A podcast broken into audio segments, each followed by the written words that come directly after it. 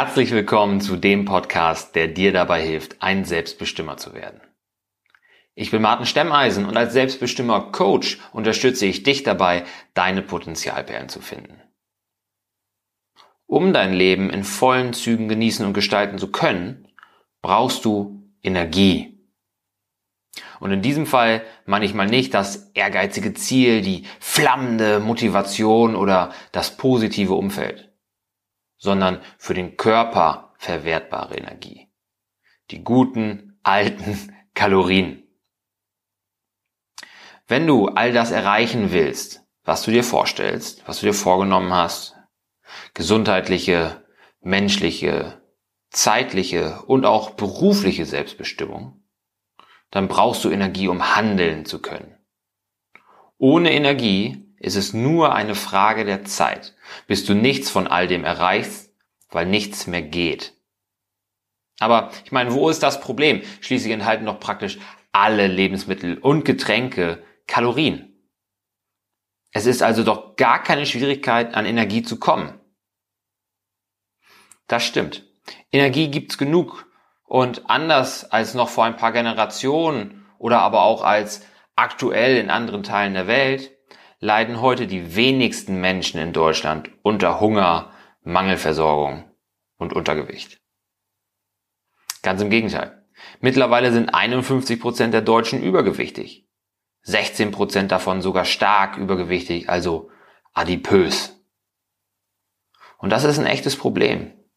Zum Beispiel für die Gesellschaft, die sich tendenziell mit immer höheren Ausgaben im Gesundheitswesen konfrontiert sieht. Für Familien, die oft zusehen müssen, wie geliebte Menschen sich vermeidbaren Risiken aussetzen und dadurch Lebensqualität einbüßen und schlimmstens Fall ihre Lebensdauer massiv verkürzen. Und natürlich für die einzelnen Betroffenen, die durch vermeidbares Übergewicht das Risiko für Stoffwechselstörung, Herz-Kreislauf-Erkrankung, Diabetes, Schlaganfall und sogar Krebs erhöhen. Ja, Übergewicht ist zwar nicht der einzige Risikofaktor für solche Krankheiten, aber einer der größten und wichtigsten. Dabei kann Übergewicht ganz verschiedene Ursachen haben. Zum Beispiel kann man das Umfeld und die Umwelt eines Betroffenen betrachten. Was für Essgewohnheiten gibt es zum Beispiel in dieser Familie? Wird die Lebensmittelverfügbarkeit und letztendlich auch die Auswahl von Lebensmitteln durch das Einkommen diktiert oder von Verfügbarkeiten, saisonalen Verfügbarkeiten beeinflusst? Ja, gerade letzteres ist in Deutschland nicht mehr so akut, weil es gibt ja alles zu jeder Jahreszeit in ausreichender Menge. Genetik. Was für Veranlagungen haben Mama und Papa demjenigen mit in die Wiege gelegt? Hat derjenige Vorerkrankungen, zum Beispiel an der Schilddrüse, die den Energiehaushalt reguliert? Und muss deshalb vielleicht Medikamente nehmen, die wiederum Nebenwirkungen haben können? Wie gestresst ist derjenige? Und ist der Stress nur akut oder chronisch? leidet er oder sie an Schlafstörungen und damit an schlecht regulierten Stresshormonlevels und so weiter. Ja. Ich meine, siehst du dich vielleicht auch in einem dieser Punkte wieder? Hast du schlechte Essgewohnheiten? Hast du, hast du in der Familie Fälle von Übergewicht, aber auch von Herz-Kreislauf-Erkrankungen, Krebs und so weiter? Vorerkrankungen, Schilddrüsenüber- oder Unterfunktion, Hashimoto, bist du total kurz davor auszubrennen auf der Arbeit, weil du so viel um die Ohren hast, so viel Verantwortung trägst, schläfst du schlecht. Ja, all das erhöht dein Risiko für Übergewicht. Trotz all dieser Faktoren hat aber immer noch die Kalorienbilanz den größten Einfluss auf das Körpergewicht. Wenn mittelfristig also mehr Energie durch die Futterluke reinkommt, als vom Körper benötigt wird, dann wird er die Energie in Form von Körperfett speichern. Für schlechte Zeiten. Und dadurch steigt natürlich auch das Gewicht auf der Waage. Dabei ist es schon irgendwie ironisch, dass die Fettdepots, die der Körper für schlechte Zeiten wie Winter, Hungersnot oder Krankheit anlegt, letztendlich der Auslöser für wirklich schlechte Zeiten im Krankenhaus sein können. Ja, ist schon irgendwie Ironie des Schicksals. Wie wir unsere Umwelt gestaltet haben und uns jetzt diesem Risiko vermehrt aussetzen. Wenn es also vor allem darauf ankommt, nicht zu viel zu essen, warum eskaliert das Problem mit dem Übergewicht dann so? Ich meine, ich weiß ja nicht, wie es dir geht, aber meine Idee von einem selbstbestimmten Leben beinhaltet nach Möglichkeit weder Diabetes noch OPs am offenen Herzen. Auch nicht, dass ich nach zwei Etagen im Treppenhaus eine Pause brauche. Alles für mich keine wünschenswerten Entwicklungen. Ja, man kann diese Risiken nie zu 100% ausschließen. Ich habe eben schon gesagt, es gibt auch andere Faktoren, die da mit reinspielen. Und wir alle kennen sicherlich auch irgendeinen traurigen Fall im Bekanntenkreis oder so von jemandem, der sich immer gesund ernährt hat, der viel draußen war, viel körperlich aktiv und trotzdem Krebs bekommen hat oder an einem Herzinfarkt, an einem Aneurysma, was auch immer gestorben ist. Ja, diese Fälle gibt's auch. Und man kann das Risiko nicht komplett eliminieren. Manche sind auch einfach genetisch bedingt. Manche können, da können wir auch manchmal auch gar nichts dafür, aber man kann das Risiko auf jeden Fall verringern. Und machen wir uns nichts vor. Aus dem Leben kommen wir alle nicht mehr lebendig raus. Ja, so. Auch das ist die Wahrheit. Früher oder später werden wir alle sterben. Ähm, aber wir können das Risiko verringern, an vermeidbaren Erkrankungen zu sterben.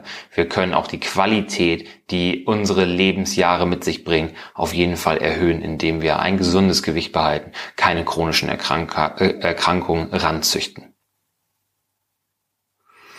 Aber diese Konsequenzen, von denen ich gerade gesprochen habe, diese ganzen schlimmen Krankheiten, die sind für viele Leute einfach zu weit weg, als dass sie jetzt auf etwas verzichten würden oder dass sie etwas ändern wollten. Ich meine, es ist ja, wie ich schon gesagt habe, nicht sicher, ob und wann man denn tatsächlich einen Herzinfarkt bekommt.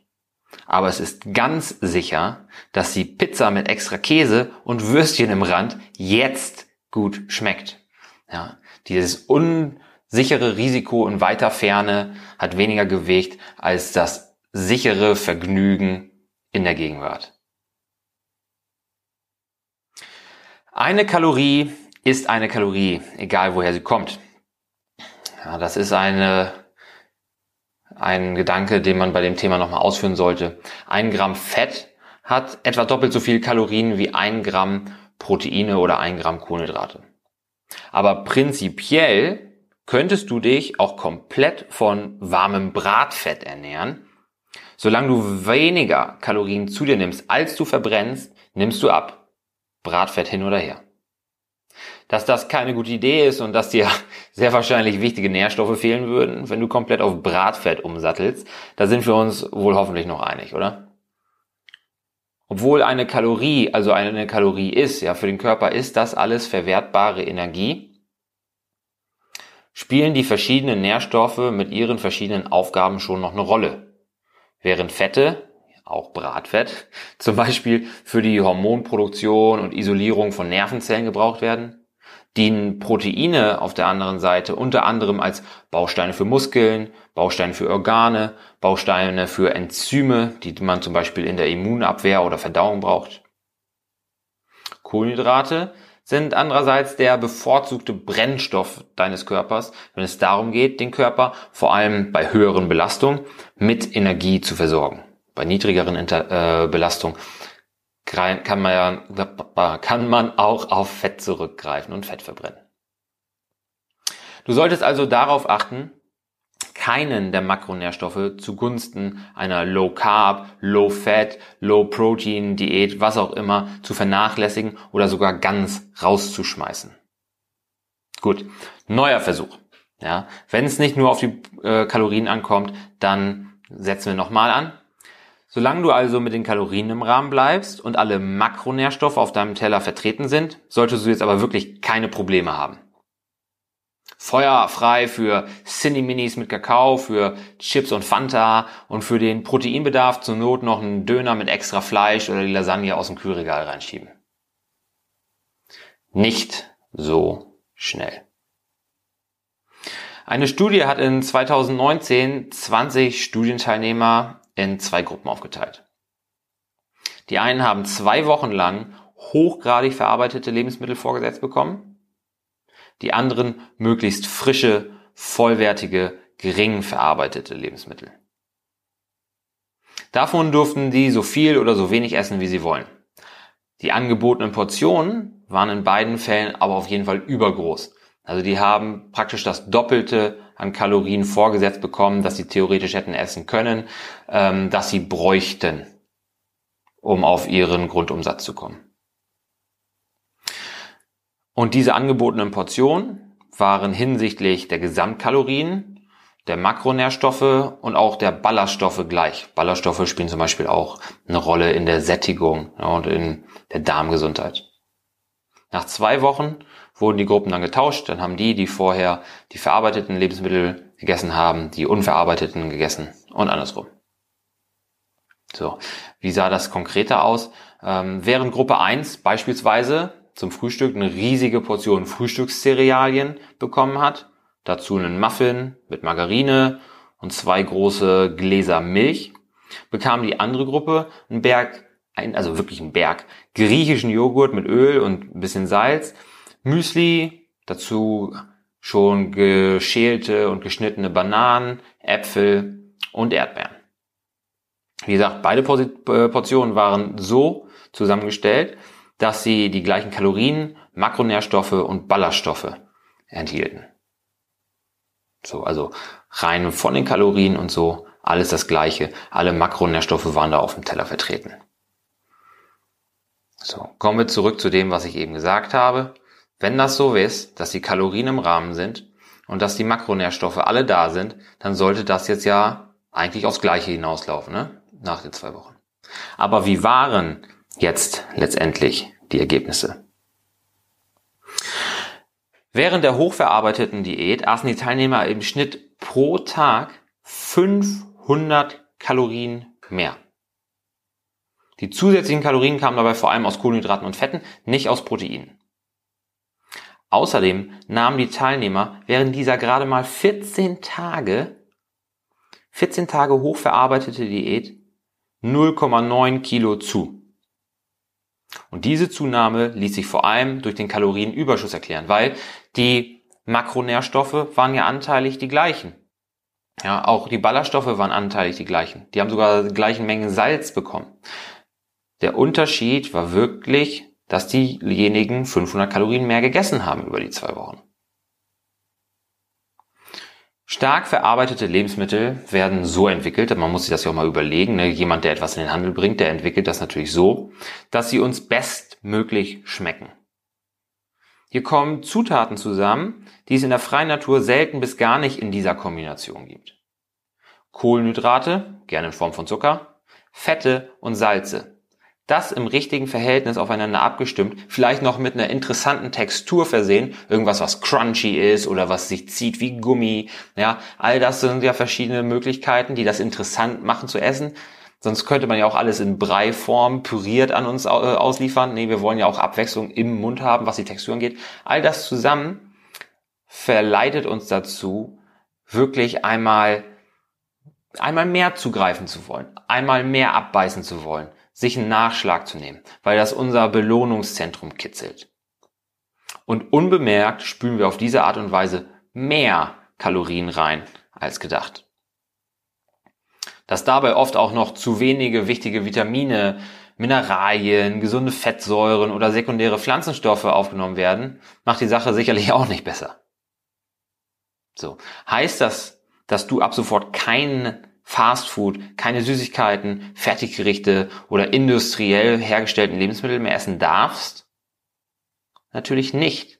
Erstens bin ich nicht hier, um dir Sachen zu verbieten und zweitens wäre es scheinheilig. Denn natürlich esse auch ich meine Pizza. Auch ich greife gern mal zu einem Stück dunkler Schokolade. Oder in der Adventszeit darf es auch mal ein Keks sein oder einer mehr. Aber um gesundheitlich möglichst selbstbestimmt leben zu können, gilt es ein gesundes Körpergewicht zu halten oder wieder anzustreben, wenn du dich jetzt auf der anderen Seite der, der Grenze wiederfindest, ja, im übergewichtigen Bereich, im adipösen Bereich. Du solltest versuchen, zurückzukommen ins Normalgewicht, weil das Übergewicht einfach ein Riesenrisiko für deine Gesundheit ist. Und um das möglich zu machen, das gesunde Körpergewicht zu halten oder wieder zu erlangen, hilft es extrem Fastfood, Süßigkeiten, Fertiggerichte und industriell hergestellte Lebensmittel nur in Maßen zu essen.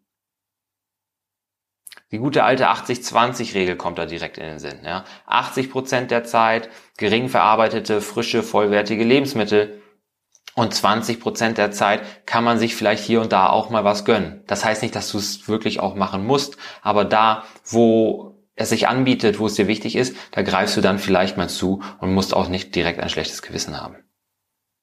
Also, hau dir den Kühlschrank voll mit Lebensmitteln, die möglichst frisch, unverarbeitet und vollwertig in den Einkaufswagen kommen. Und natürlich sollten das auch Lebensmittel sein, die du verträgst. Ich meine, egal wie gesund Linsen oder Tomaten oder Naturjoghurt auch sein mögen, wenn du beispielsweise Probleme mit der Verdauung von Hülsenfrüchten, Nachtschattengewächsen oder Milchprodukten hast, dann sollst du die natürlich auch aus dem Hals lassen. Ja, es geht da nicht um irgendwelche klaren Regeln. Jeder tickt ein bisschen anders. Jeder Körper ist anders. Jeder Körper ist einzigartig. Und ja, Tomaten, Linsen, Naturjoghurt sind alles gesunde Lebensmittel. Aber wie gesagt, wenn du davon Bauchschmerzen kriegst, wortwörtlich, dann sind die natürlich für dich keine Pflicht. Schließlich soll die richtige Ernährung deine körperliche und geistige Performance unterstützen, wie es sich für einen Selbstbestimmer gehört. Und nicht zu einem aufgeblähten Bauch, Abgeschlagenheit und einem Rettungsring führen. Wenn du nicht weiter im Trüben fischen willst, sondern mehr Input suchst, wie du zum Selbstbestimmer wirst, dann abonniere diesen Podcast jetzt, damit du keine Folge mehr verpasst. Also, denk drüber nach, tank den richtigen Treibstoff und sei dein Selbst best immer.